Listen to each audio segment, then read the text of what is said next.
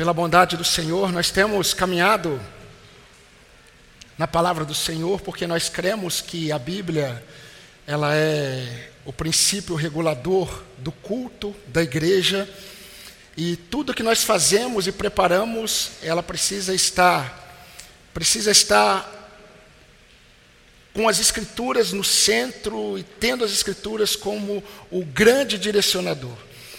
E é interessante porque muitos irmãos não sabem como nós preparamos, muitas vezes, a liturgia do culto. Né? É, eu creio que o pastor ele é responsável é, por preparar a liturgia do culto, porque eu creio que o culto ele deve ser conduzido na perspectiva daquilo que Deus irá falar para o povo naquele momento.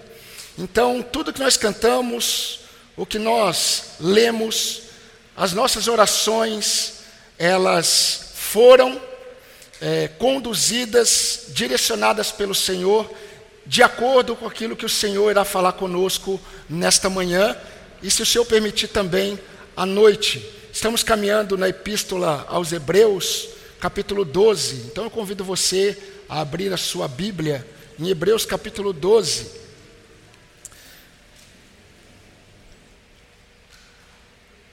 Nós leremos do versículo 4 até o versículo 13. Hebreus 12, 4 a 13. Pais, ajudem as suas crianças. Amém? Vamos ler a palavra do Senhor. Na luta contra o pecado, vocês ainda não resistiram até o sangue e vocês se esqueceram da exortação que lhes é dirigida como a filhos. Filho meu, não despreze a correção que vem do Senhor, nem desanime quando, quando você é repreendido por Ele. Porque o Senhor corrige a quem ama e castiga todo filho a quem aceita. É para a disciplina que vocês perseveram. Deus os trata como filhos. E qual é o filho a quem o pai não corrige? Mas se estão sem essa correção, da qual todos se tornaram participantes, então vocês são bastardos e não filhos. Além disso, tínhamos os nossos pais humanos que nos corrigiam e nós os respeitávamos. Será que então não nos sujeitaremos muito mais ao Pai espiritual para vivermos? Pois eles nos corrigiam por pouco tempo, segundo melhor lhes parecia. Deus, porém, nos disciplina para o nosso próprio bem, a fim de sermos participantes de Sua santidade. Na verdade, toda disciplina, ao ser aplicada, não parece ser motivo de alegria, mas de tristeza. Porém, mais tarde, produz fruto pacífico aos que têm sido por ela exercitados, fruto de justiça. Por isso, levantem as mãos cansadas e fortaleçam os joelhos vacilantes. Façam caminhos retos para os seus pés, para que o manco não se desvie, mas seja curado. Amém, irmãos? Nós terminamos semana passada a nossa pregação com a oração de Davi no Salmo 19. Que as palavras dos meus lábios e o meditar do meu coração ou da minha mente sejam sempre agradáveis perante a tua presença, Senhor, Deus meu, redentor meu.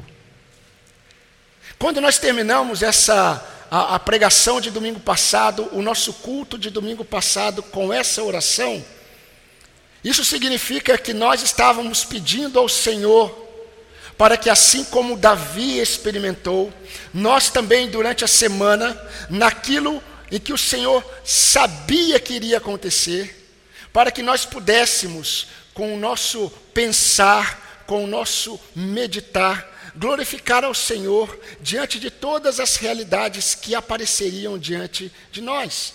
E vocês experimentaram, assim como eu, a batalha pelo domínio da mente de vocês.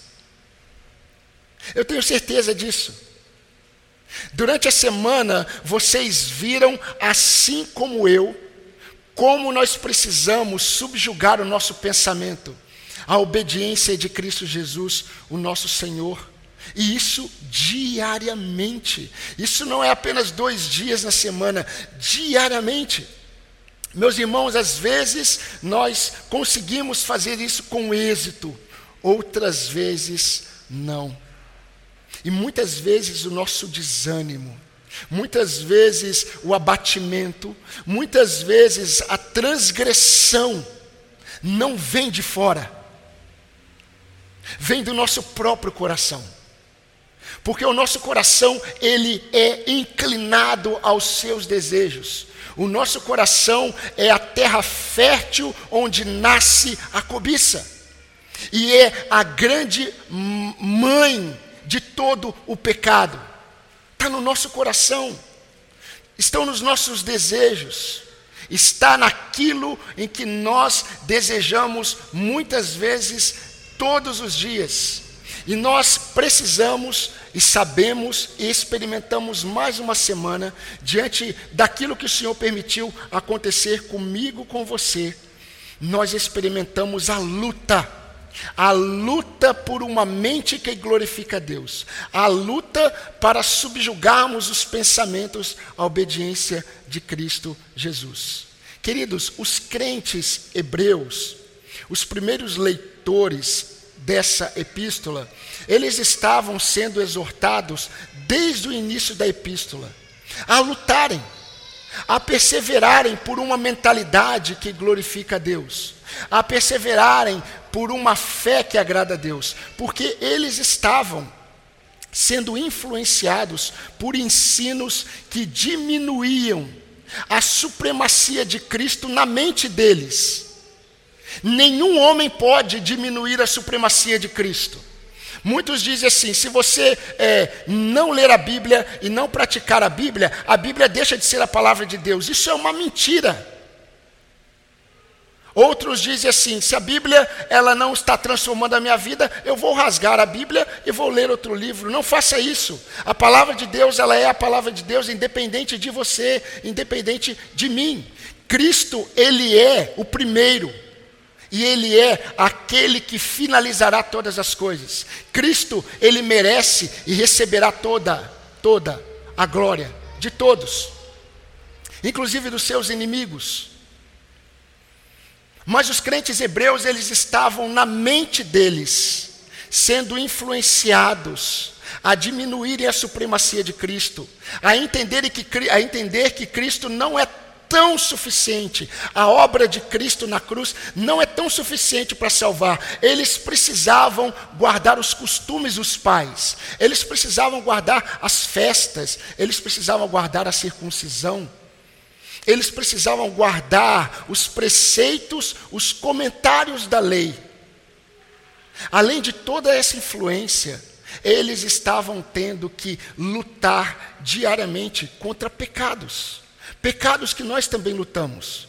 Pecados que se tornam peso para a nossa fé e obstáculos para a nossa fé.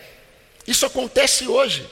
Meus irmãos, essa influência que busca produzir na mente dos crentes a diminuição da supremacia de Cristo, mostrando que para a vida cristã ser eficiente, você precisa de algo mais. Isso está presente também hoje.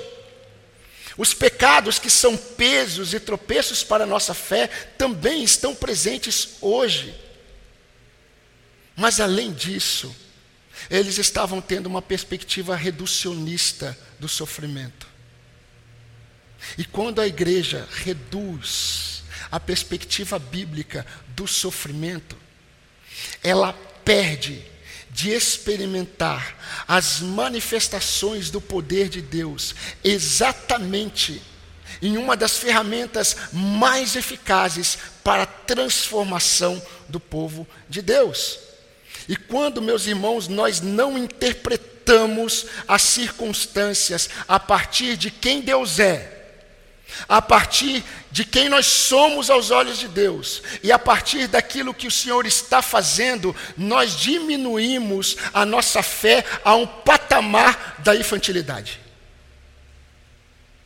Por isso que o autor de Hebreus, ele escreveu nessa epístola, lá no capítulo 5, 12, assim: Vocês deviam ser mestres atendendo ao tempo decorrido, mas vocês têm necessidade novamente de alguém que vos ensine. porque vocês se esqueceram quais são os princípios elementares dos oráculos de Deus. Assim vocês se tornaram necessitados de leite e não de alimento sólido. Quando nós não enxergamos as circunstâncias na perspectiva de quem Deus é, na perspectiva de quem nós somos, na perspectiva daquilo que Deus está fazendo com o seu povo, nós trazemos a nossa fé a um patamar da imaturidade, da infantilidade. E meus irmãos, nós vamos caminhando nessa epístola, indo agora para o final, e o grande tema continua sendo uma exortação. O grande volume de exortação presente nessa epístola é marcante. Essa é uma epístola que foi escrita com um coração pastoral para trazer as ovelhas de Cristo, mas aqueles que eram hebreus convertidos, há um discernimento, há um entendimento de fé que muitos do passado, sem conhecerem a Cristo, sem experimentarem a revelação de Cristo, eles viveram e eles agradaram a Deus. Meus irmãos, é interessante porque Deus, a partir de agora, por meio do autor de Hebreus, ele vai começar a mostrar a beleza de tudo o que Deus estava fazendo neles.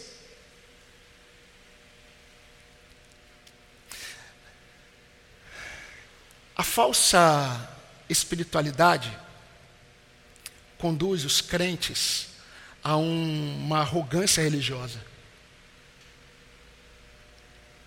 A verdadeira fé enche os crentes da santidade de Deus.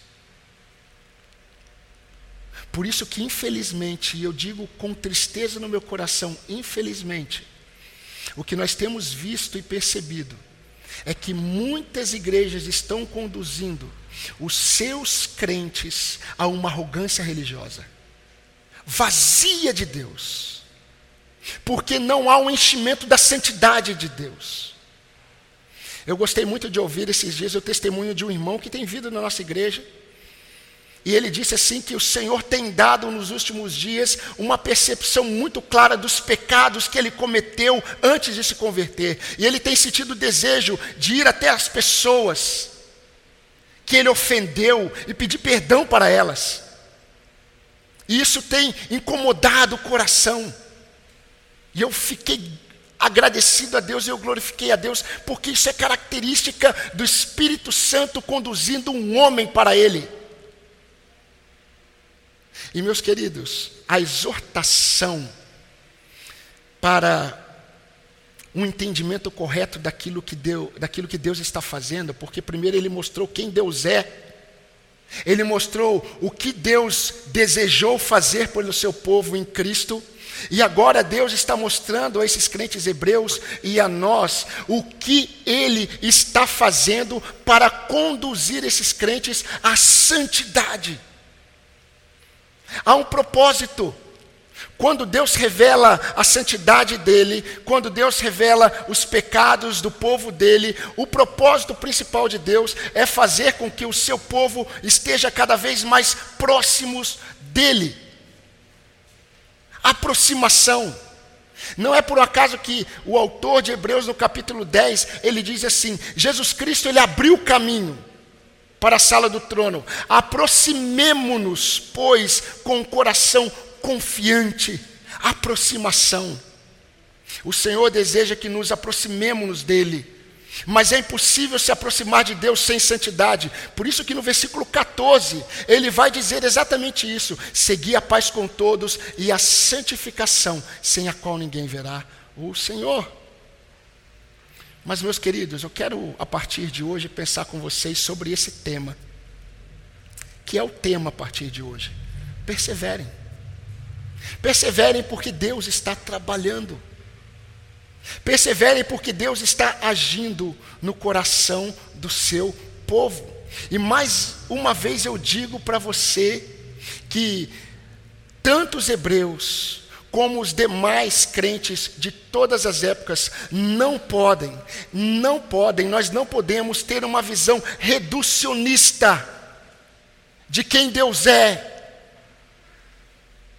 daquilo que Cristo tem feito e daquilo que Cristo fará. Toda nossa caminhada, cada passo de fé precisa ser dado na perspectiva de que não há Deus além do nosso Deus, na perspectiva daquilo que Ele fez por meio da graça dEle ao se revelar a nós em Cristo Jesus, aquilo que Ele está fazendo em nós. A grande questão é que o nosso Deus não é aquele Deus que nos salvou e nos deixa caminhar sozinhos, é um Deus que continua dia a dia operando de fé em fé, de glória em glória, o nosso aperfeiçoamento. E Ele é soberano. Ele está cuidando dos detalhes. Detalhes muitas vezes que nós não percebemos. Mas, meus queridos, Deus continua sendo o oleiro. E você continua sendo um vaso nas mãos dele. Ah, pastor, isso eu sei desde que eu nasci. Mas a questão não é se você sabe. A questão é como o seu coração está. Como seu coração fica diante dessa verdade. Saber que Deus é o oleiro e você é um vaso nas mãos dele, isso é maravilhoso, isso é profundo, mas isso é conhecimento. O que esse conhecimento tem transformado o meu, o seu dia a dia? E queridos, a primeira lição que eu gostaria de destacar hoje para os irmãos é uma lição que tem a ver com a necessidade de guardarmos o nosso coração nos preceitos do Senhor. Porque de tudo que nós devemos guardar, nós devemos guardar o nosso coração. Mas nós devemos guardar o nosso coração nos preceitos do Senhor, na lei do Senhor que é perfeita, ela revigora a alma. Meus irmãos, revigorar a alma não é algo apenas do intelecto, é algo prático. Muitos crentes estão tendo a consciência clara de que o nosso Deus é o Pai das consolações, mas não estão conseguindo viver o seu dia a dia sem tomar talvez um ansiolítico. Muitos crentes só dormem se eles conseguirem confiar que eles tomarão um medicamento, que não é um medicamento, porque não está tratando uma doença, está tratando a sua dificuldade de descansar em Deus. E a primeira lição que eu gostaria de trazer para você, meu irmão, porque é a lição que o Senhor tem trabalhado no meu coração durante essa semana. Não eleve a sua luta contra o pecado a um patamar que essa luta não está. Não eleve a sua luta contra o pecado a um patamar que essa luta não está. Versículo 4, o autor de Hebreus escreveu assim: Na luta contra o pecado, vocês ainda não resistiram até o sangue. Alguns acreditam, alguns é, teólogos sérios, eles acreditam que quando o escritor de Hebreus escreveu isso na luta contra o pecado, vocês ainda não resistiram até o sangue. Muitos acreditam que o escritor, o autor, ele ainda tinha na mente as lutas, as, os Jogos Olímpicos. Porque havia já naquela época algumas lutas em que os combatentes eles precisavam lutar e combater até o ponto de derramar o próprio sangue. Então alguns acreditam que o escritor de Hebreus quando disse isso, ele estava com pensamento nas lutas olímpicas. Eu não creio assim. Por que, que eu não creio assim? Porque, meus irmãos, escrever para a igreja tentar exortar a igreja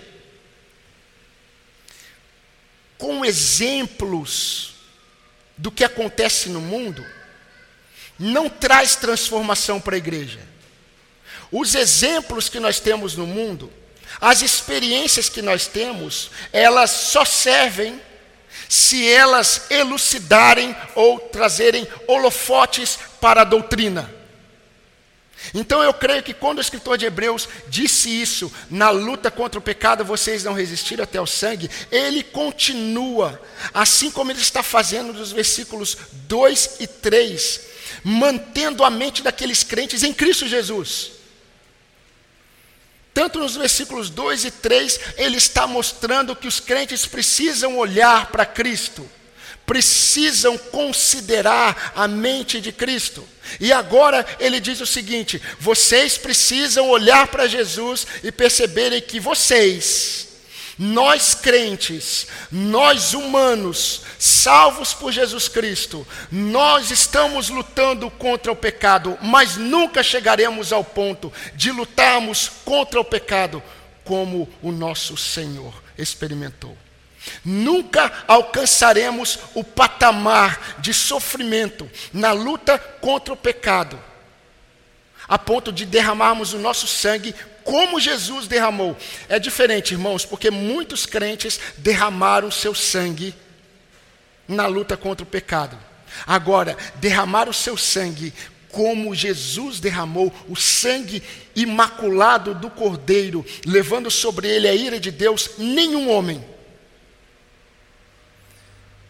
E é muito interessante porque em toda a epístola, em toda a epístola, desde o início, desde o capítulo 1 até o capítulo 13, o escritor de Hebreus está mostrando a grandeza da obra de Jesus Cristo.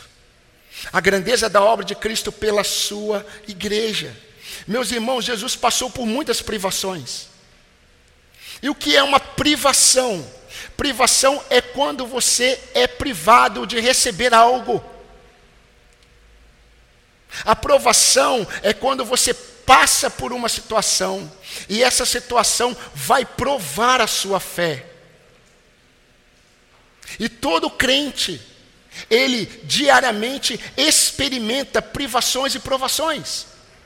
E na luta contra o pecado, nós precisamos discernir que a tentação para pecarmos contra Deus sempre estará presente tanto nas privações quanto nas provações. Eu vou além. Quando o Senhor nos concede muitas coisas abençoadoras, nós somos também tentados a pecarmos contra o Senhor. O nosso coração, ele é totalmente inclinado. Inclinado à desobediência. E se não fosse a graça do Senhor, o Espírito Santo do Senhor habitando em nós e agindo em nós diariamente, meus irmãos. Ontem mesmo eu estava orando pela manhã e eu disse assim, logo após estudar o sermão mais uma vez, eu orei ao Senhor, falei: Senhor, onde eu estaria agora se não fosse o Senhor? Eu não estaria na frente deste texto, eu não estaria à frente de uma igreja eu nem sei onde eu estaria. Eu estaria totalmente distante. Por isso que o poder de Deus quando salva o homem é um poder transformador. Mas é um poder transformador que ele inicia e ele progride. Ele não para. Ele dá continuidade. Ele conduz ao crescimento. E meus queridos, Jesus Cristo foi o único que passou por todas as privações, que passou por todas as provações e ele venceu.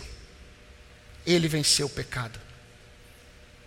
E Jesus Cristo venceu o pecado quando venceu a principal consequência do pecado, a morte. Por isso que a nossa salvação, ela não estaria plena e não seria possível se Jesus Cristo não fosse ressuscitado dentre os mortos. Porque Jesus Cristo, vencendo a morte, ele venceu o poder da morte. E todo aquele que está em Cristo, ele é liberto do poder do pecado e do poder da morte.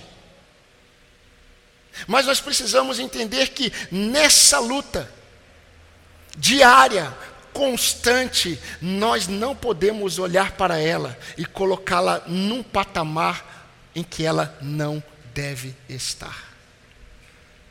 E quando eu começar a aplicar para os irmãos, os irmãos vão entender. Mas na luta contra o pecado, diante das privações, diante das provações, nenhum de nós lutou até o ponto de derramar o próprio sangue. Mas eu gostaria de fazer uma observação para os irmãos. Apesar do texto trazer a ideia de todo pecado, nós podemos entender que diante de tudo que ele vem falando em toda a epístola, existe um pecado que está em destaque aqui. E é o pecado da incredulidade. Em toda a epístola aos Hebreus, o autor de Hebreus está exortando aqueles crentes para que eles não pecassem por incredulidade. Por isso, meus irmãos, se os irmãos lerem o capítulo 2, de 1 a 3, os irmãos vão perceber o autor de Hebreus chamando os crentes à perseverança. Aí, se os irmãos lerem o capítulo 3, versículo 12 a 14, uma outra exortação à perseverança. Aí, quando os irmãos leem o capítulo 6, uma outra exortação: perseverem. Capítulo 10, perseverem. E mais uma vez aqui, ele está trazendo este entendimento. Cuidado com a incredulidade.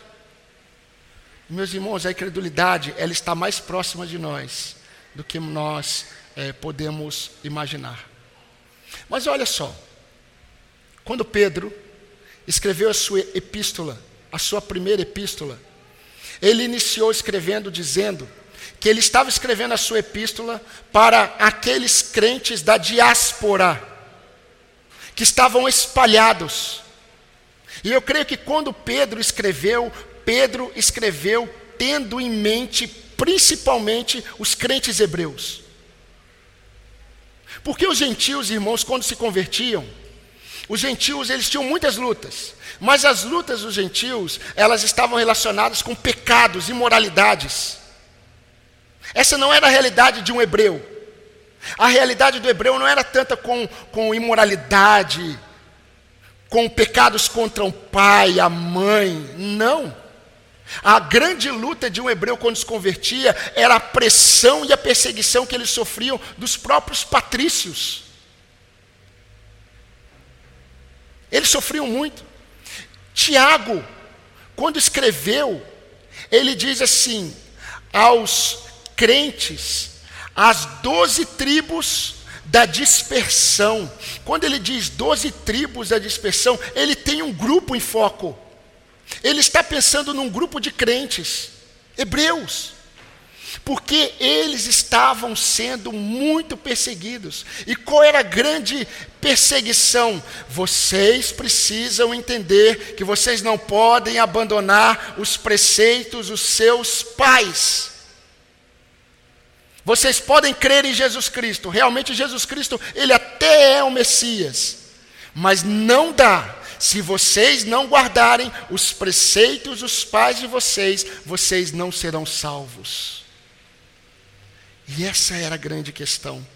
E provavelmente, meus irmãos, eles estavam sendo pressionados pelos seus conterrâneos a voltarem à velha fé.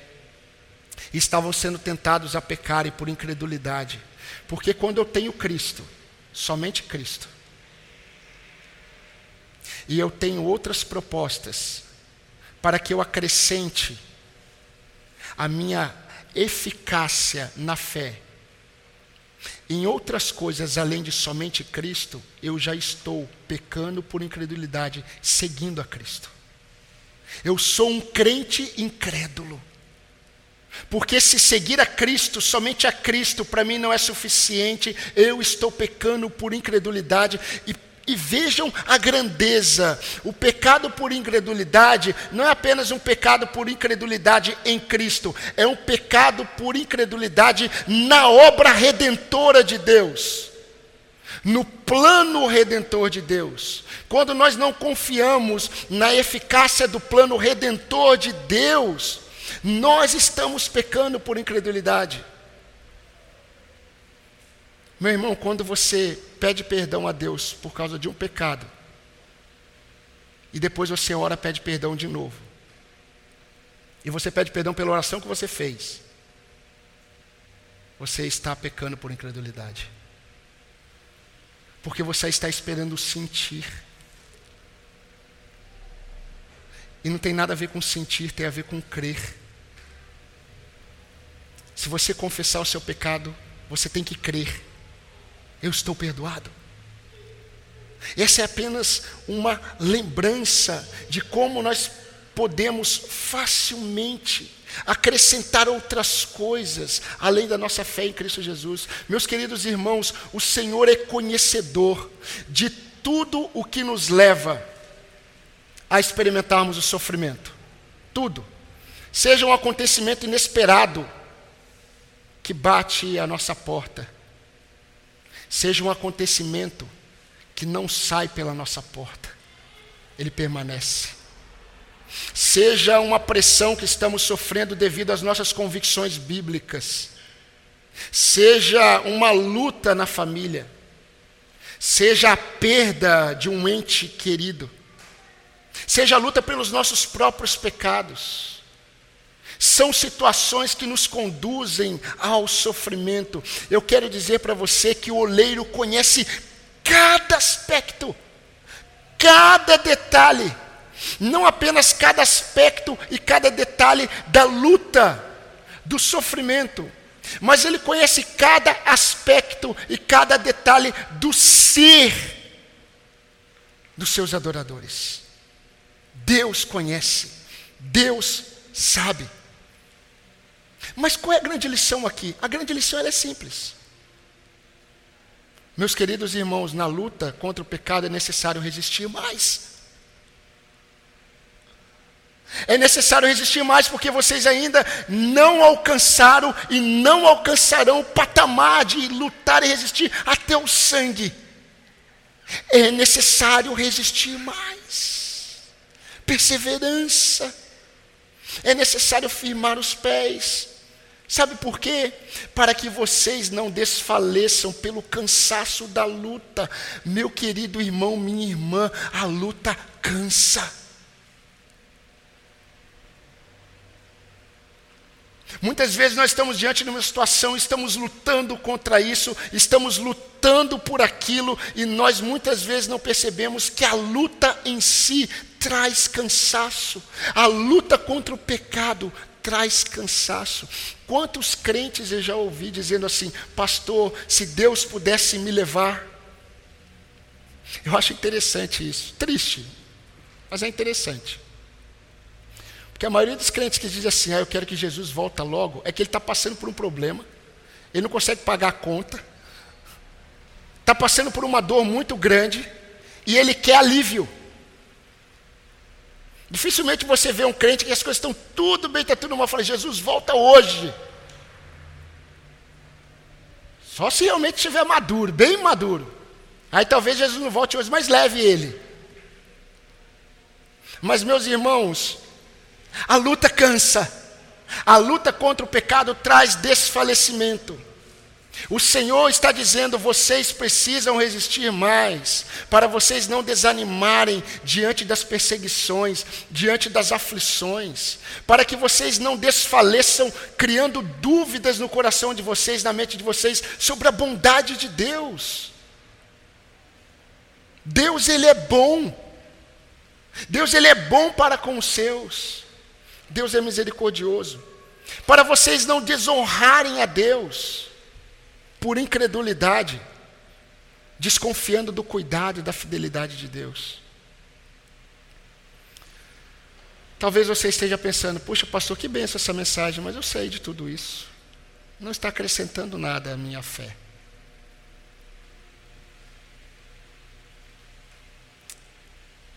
Desconfiar da bondade de Deus, desconfiar do cuidado de Deus, vai muito mais além.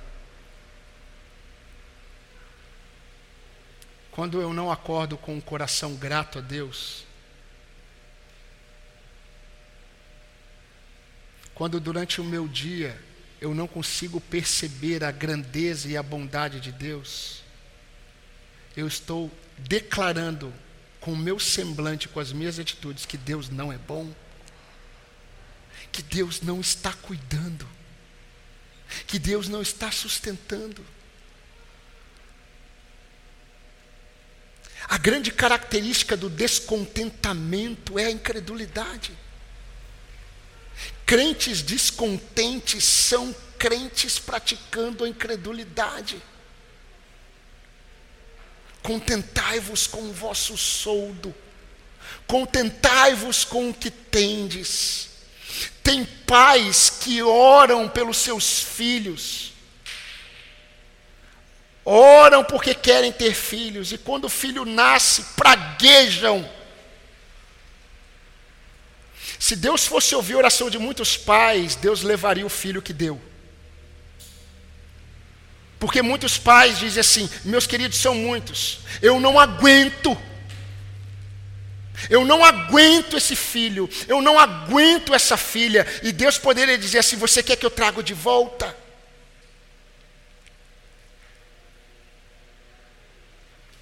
Mas ele não é incrédulo.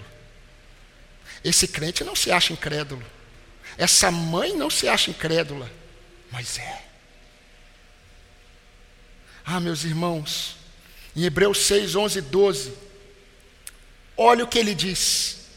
Queremos que cada um de vocês mostre o mesmo empenho até o fim, para que tenham a plena certeza da esperança, de modo que vocês não se tornem negligentes, mas imitem aqueles que, por meio da fé e da paciência, paciência e perseverança é a mesma coisa, recebem a herança prometida. Querido irmão, persevere, persevere por um motivo: Deus está trabalhando. Mas você precisa entender algo mais, como eu tenho entendido, e é a segunda lição de hoje. Contemple, contemple o sofrimento como uma ferramenta da disciplina amorosa nas mãos de Deus. Eu quero ler com você na verdade, eu vou pedir para um irmão ler os versículos 5 e 6. Vou pedir para que o nosso irmão Junai leia para nós versículos 5 e 6. 12.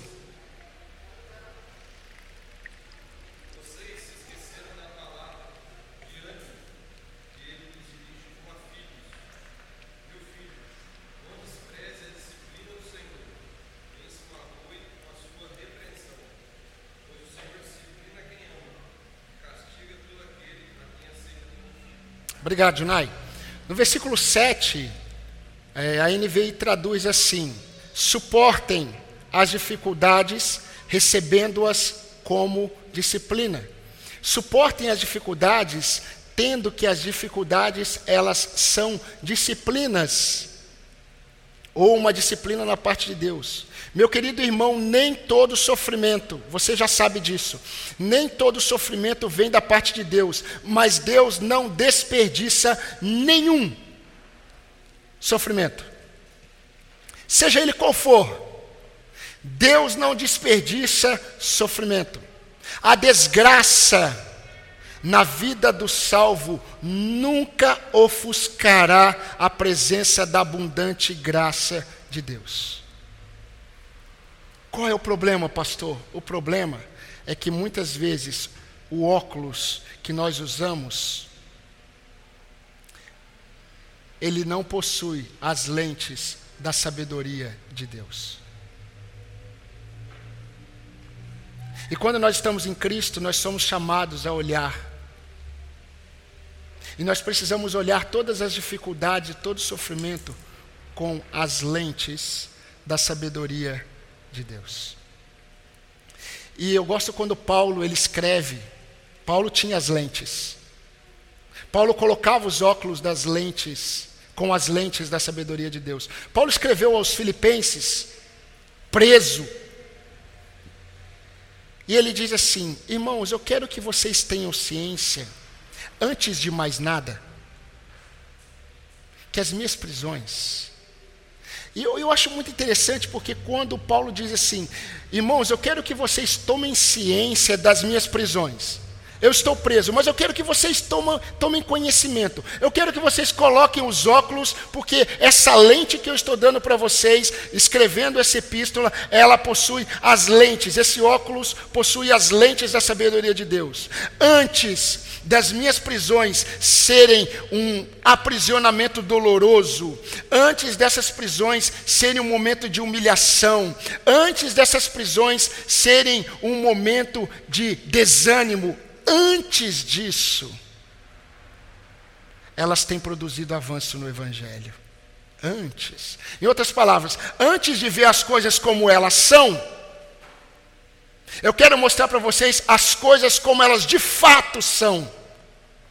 Antes de vocês olharem as circunstâncias, o, sofrimento, na perspectiva do sofrimento, eu quero que vocês vejam as coisas na perspectiva do Senhor, diante de tudo que você está enfrentando. Isso está lá em Filipenses 1,12. Tiago, escrevendo também para os hebreus que estavam sofrendo perseguição, ele começa a sua epístola dizendo assim: Irmãos, tenham motivo de toda alegria o passarem por várias provações. Isso é loucura. Quem fica alegre na provação? Eu conheço irmãos que passam por dores, que passam por lutas, lutas físicas, Eu nunca vi alguém cair, bater o rosto no chão e levantar rindo. Ai, que alegria! Ninguém faz isso, isso não é lógico. E Deus não nos, chama, não nos chama a sermos irracionais. É que a lógica de Deus é pautada em fé. Aí traz uma visão de irracional para o mundo, porque é incoerente com a mentalidade do homem natural. Mas, queridos irmãos, quando nós colocamos a lente da sabedoria, nós percebemos que existe algo acontecendo quando nós estamos sofrendo. Existe algo acontecendo quando nós estamos diante das dificuldades. Tudo, meus irmãos, tudo começa na mente e termina com atitudes de fé ou incredulidade. Mas começa aqui. A nossa batalha, ela continua aqui. Mas nós precisamos enxergar as nossas lutas nas mãos de Deus. Porque Deus ele mostra a forma como ele usa o sofrimento. E se eu pedisse para Junai, ao invés de ler é, é, o texto que ele leu, e eu falasse assim, Junai, por favor, leia Provérbios 3, 11 e 12. O Junai poderia ler porque é o mesmo texto. Por que, que, o autor de Hebreus ele traz a memória desses crentes Provérbios 3, 11 e 12? Porque, meus irmãos, eles eram hebreus. Os hebreus, eles não apenas liam provérbios, eles memorizavam provérbios, porque eles sabiam que provérbios tinha a ver com a sabedoria de Deus. Eu já falei isso para os irmãos, e muitos irmãos pedem assim: Ah, Senhor, me dê sabedoria. E aí o Senhor diz assim: leia Provérbios. E muitos crentes leem Tiago e não percebem que quando Tiago fala sobre sabedoria, se alguém tem falta de sabedoria, peça a Deus que a todos dá com liberalidade. Tiago está falando de sabedoria para lidar com o sofrimento. E queridos irmãos, Provérbios Ainda mais Provérbios capítulo 3, que o autor de Hebreus cita, é um provérbios que fala de, são provérbios que fala de um pai ensinando um filho a andar no caminho de sabedoria. E ele traz esse entendimento de que os hebreus, os crentes hebreus que estavam sofrendo, eles estavam sofrendo, mas eles deveriam enxergar o sofrimento como uma disciplina de um pai que ama e está tratando dos seus filhos, corrigindo os seus filhos. Mas eu gosto de pensar na profundidade do texto, quando ele diz assim, no versículo 5: E vocês se esqueceram da exortação que foi dirigida a vocês.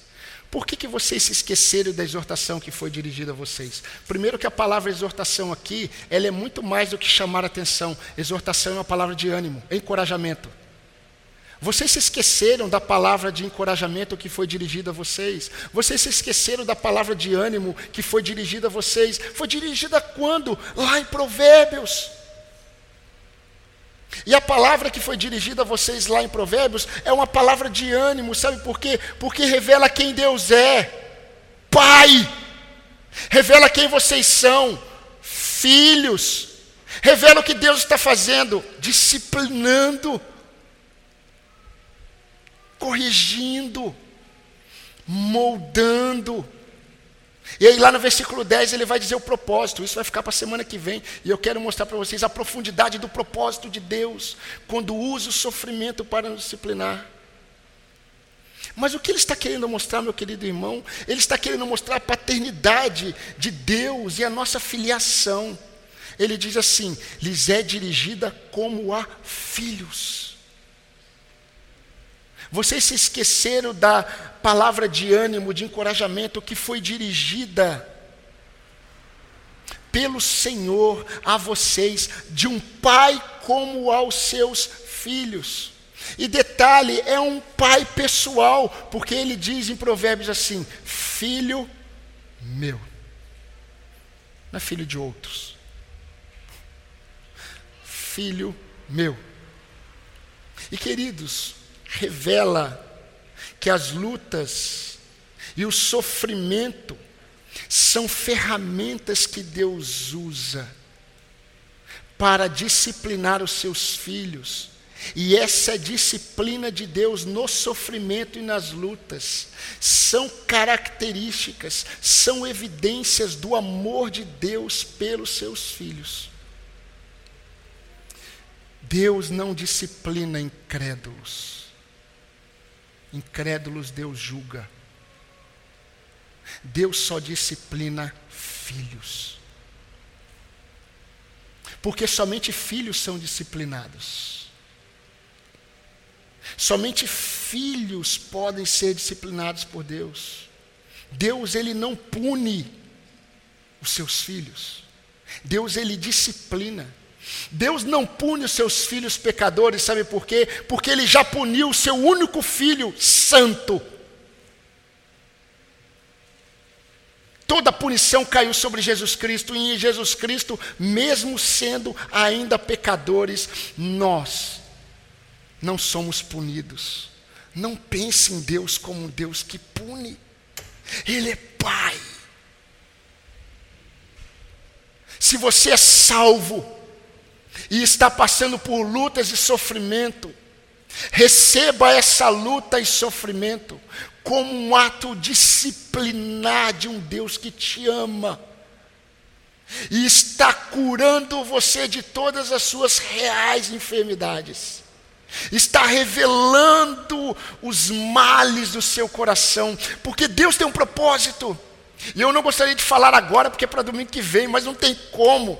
Deus tem um propósito, o propósito de Deus é aproximar você dele, mas é impossível se aproximar dele, porque ele é santo.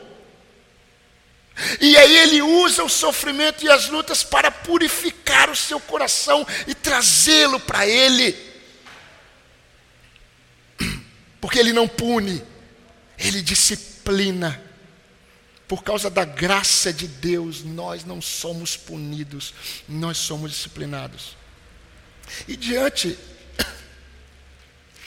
diante dessa perspectiva da paternidade de Deus, diante dessa perspectiva da nossa filiação com Cristo, nós precisamos ver essas lutas, esses sofrimentos, como um cuidado amoroso de Deus. Então existe nisso, a partir desse entendimento, a partir dessa perspectiva, uma postura que nós precisamos ter diante do sofrimento. E ele diz aqui, quando ele traz provérbios, quando o autor de Hebreus ele traz provérbios, ele diz assim: Filho meu, não despreze.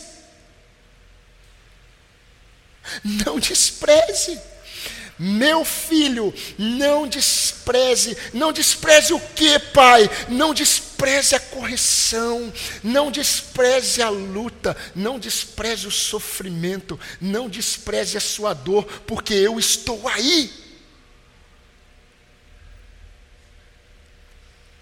Eu estou presente. Não desperdice, não despreze o sofrimento, porque é aperfeiçoamento. O sofrimento, meus irmãos, quando nós não estávamos em Cristo, só trazia dor, desgraça. Mas na perspectiva do salvo, o sofrimento o sofrimento, ele é algo que Deus usa, nunca é desperdiçado. Deus não desperdiça dor. Só para te lembrar, o nosso Salvador foi aperfeiçoado no sofrimento. Está nesse texto. Está em Hebreus. Mas existe um outro propósito. Ele diz: Filho meu, não despreze a correção que vem do Senhor.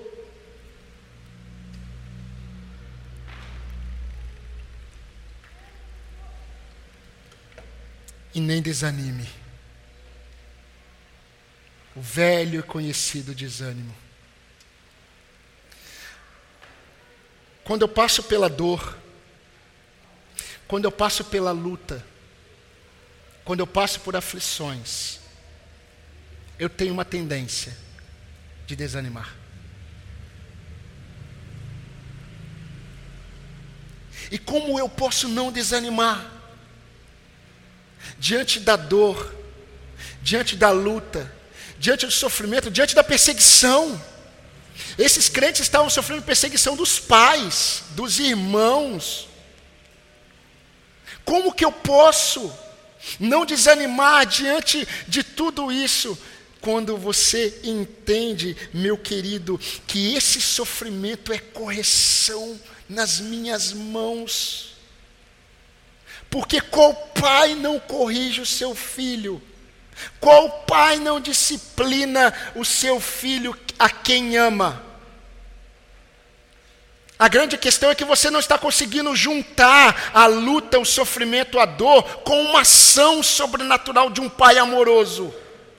Porque quando você consegue encaixar toda a luta, todo o sofrimento debaixo das mãos desse Pai amoroso, você consegue não desprezar, você olha de uma outro, com outro olhar, você dá valor a esse sofrimento, você dá valor a essa luta, você dá valor ao que está acontecendo, aos pecados que estão aparecendo, ao que Deus está tratando e você não desanima porque Deus está conduzindo. Filho meu, não despreze a correção que vem do Senhor e não desanime quando for repreendido por Ele. Isso mostra o quê? Versículo 6. Isso mostra que Deus nos ama.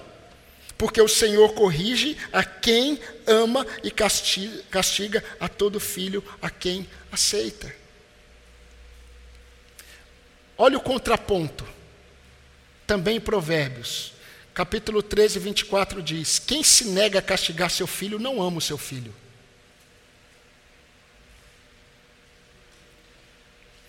Passe a mão no seu filho e fica falando assim: filhinho, não faz isso. Filhinho, não é assim. Faz isso. E não discipline o seu filho em amor, não com ira, em amor.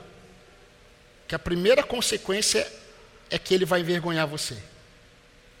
A segunda consequência é que você vai deixar de trazer o seu filho para a sabedoria e entregá-lo ao seu próprio coração. E o texto de Provérbios diz assim, 13, 24: Quem se nega a castigar o seu filho não ama, quem o ama não hesita em discipliná-lo. Eu quero aplicar um pouco agora para vocês. É, meus irmãos, quando nós pensamos em tudo isso, e nós pensamos mesmo, nós tiramos um tempo para avaliar, nós tiramos um tempo para meditar em tudo aquilo que o Senhor tem permitido que a gente experimente. Tem crente que experimenta situações é, não como a de Jó, mas parece. É um sofrimento em cima de outro, um atrás do outro. Mas isso não tem a ver apenas com sofrimento, tem a ver com toda a luta, tem a ver com as aflições. Meus irmãos, nós precisamos discernir que a luta em que nós lutamos todos os dias, a cada manhã, a cada tarde, a cada dia, cada sofrimento, em cada sofrimento. O Senhor não deseja e o Senhor não quer apenas nos informar. O Senhor não está apenas informando a sua verdade para nós. O Senhor ele deseja transformar a nossa vida pelo conhecimento da verdade. Eu temo muito quando os membros da minha igreja começam a dizer que eles estão numa igreja bíblica. Eu fico muito feliz, mas ao mesmo tempo eu temo. Porque muitas vezes nós nos contentamos em saber que no domingo nós teremos uma pregação bíblica. Mas na segunda, na terça, na quarta, na quinta, nós não estamos desfrutando da nossa intimidade com o Senhor. Estamos numa igreja bíblica, teremos uma pregação bíblica, mas durante a semana você vive daquilo que você ouviu no domingo. Você não busca experimentar do agir de Deus na sua vida. E você precisa entender que as lutas, quando surgem, mesmo que seja a luta contra o seu pecado, elas surgem exatamente para lapidar você. A fé bíblica, meus irmãos, ela é uma fé prática. Ela não é uma fé de conhecimento. Você pode encher a sua cabeça de doutrina bíblica, mas se isso não estiver produzindo transformação diária no seu ser, se isso não estiver acalmando a sua alma diante desse Deus tão poderoso, você não estará experimentando a bênção de andar com Deus. Mas um outro aspecto, que para mim eu gostaria de dar até uma ênfase agora, é quando nós reduzimos Deus. É quando nós olhamos o sofrimento de uma forma muito reducionista. É quando nós olhamos as privações e as provações e as lutas de uma forma muito pequena.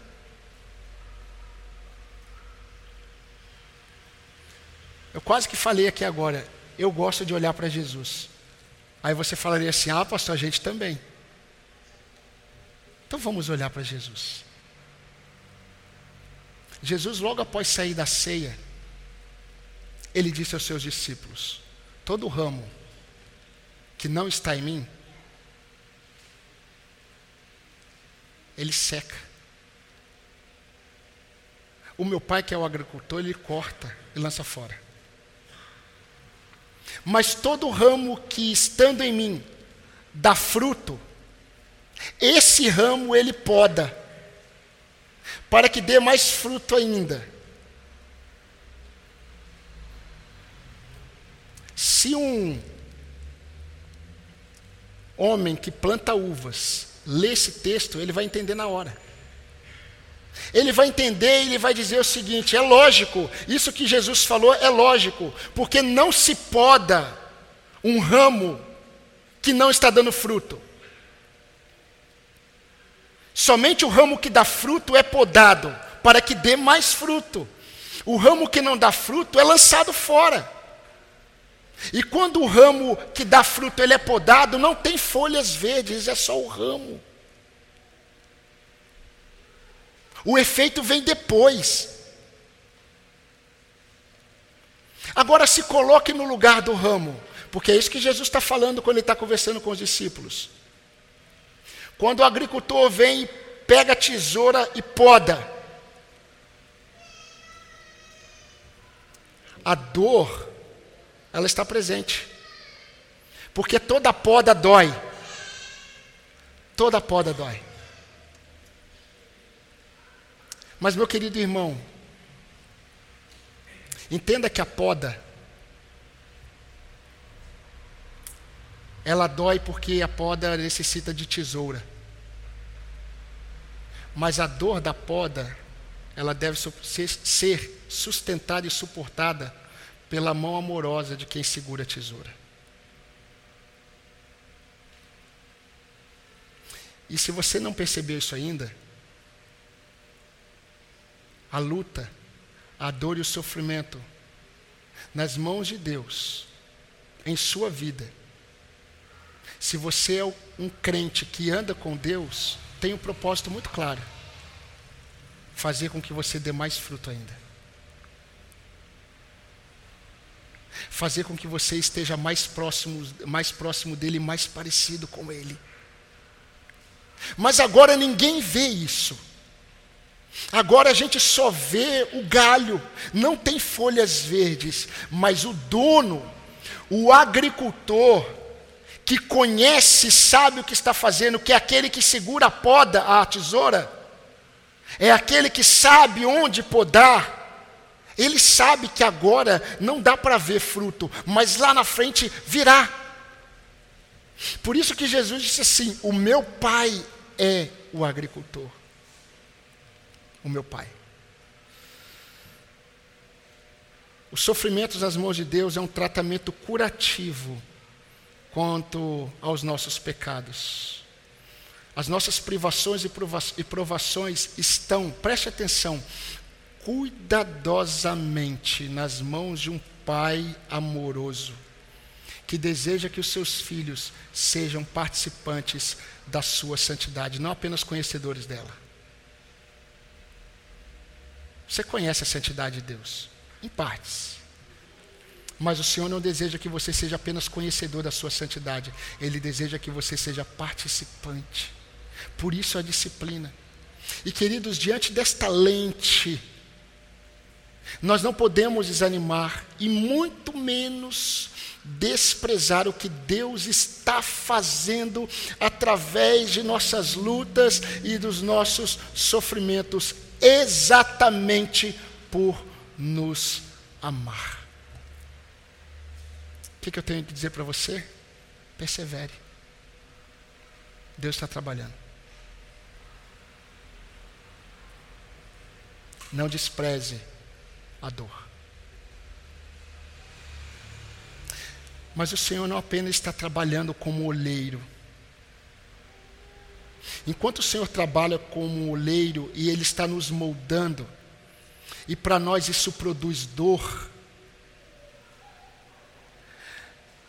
é impossível moldar um vaso sem muita água. O Senhor faz jorrar do bálsamo dele do consolo, do refrigério. Ele é o Deus de toda consolação, o Pai de misericórdias, o Deus que nos consola em todas as nossas tribulações. Esse é o nosso Deus. Por isso que nós cantamos, Senhor, eu creio que o Senhor é a cura. Por isso que nós cantamos, Mestre, o mar se revolta, as ondas. Sossegai, sossegai. As ondas atendem ao meu mandar. Se o trovão e o mar se revelam, o Senhor sempre estará conosco na tempestade, mostrando quem Ele é quem nós somos e o que Ele está fazendo em nós. Amém? Vamos orar? Pai Santo, Deus de todo amor e misericórdia, nós damos graças ao Senhor por tão grande salvação. Nós glorificamos o Teu nome por tão grande consolo. Obrigado, Senhor, por tudo que o Senhor já fez, por tudo que o Senhor tem feito por tudo que o Senhor ainda fará em nós. Mas nós glorificamos o Teu nome porque o Senhor tem nos dado as lentes de sabedoria, para que a partir das Escrituras nós possamos perceber quem é o Senhor. E nós glorificamos o Teu nome porque nada e ninguém pode nos afastar das mãos do Senhor. Nada e ninguém pode nos tirar das mãos cuidadosas do Senhor. Nem as lutas, nem os sofrimentos, nem demônios, nem a fome, nem a nudez, nenhuma criatura ou qualquer outra coisa pode nos separar do amor do Senhor que foi revelado e tem sido experimentado por nós em Cristo Jesus. Produza, ó Deus, no coração desses, desses meus irmãos, assim como no meu coração, esse discernimento de que nós somos vasos sendo trabalhados pelo Senhor em situações dolorosas, mas nós estamos sendo regados pelo Espírito Santo do Senhor que nos conforta, nos consola. E nós damos graças ao Senhor por tão grande salvação. E isso Senhor está fazendo até que cheguemos à estatura do varão perfeito, para que sejamos parecidos com o nosso Senhor e participantes da santidade do Senhor, nosso Deus e nosso Pai. E nós te agradecemos, Senhor, por esta manhã, no nome de Jesus, o nosso Salvador. Amém, Senhor.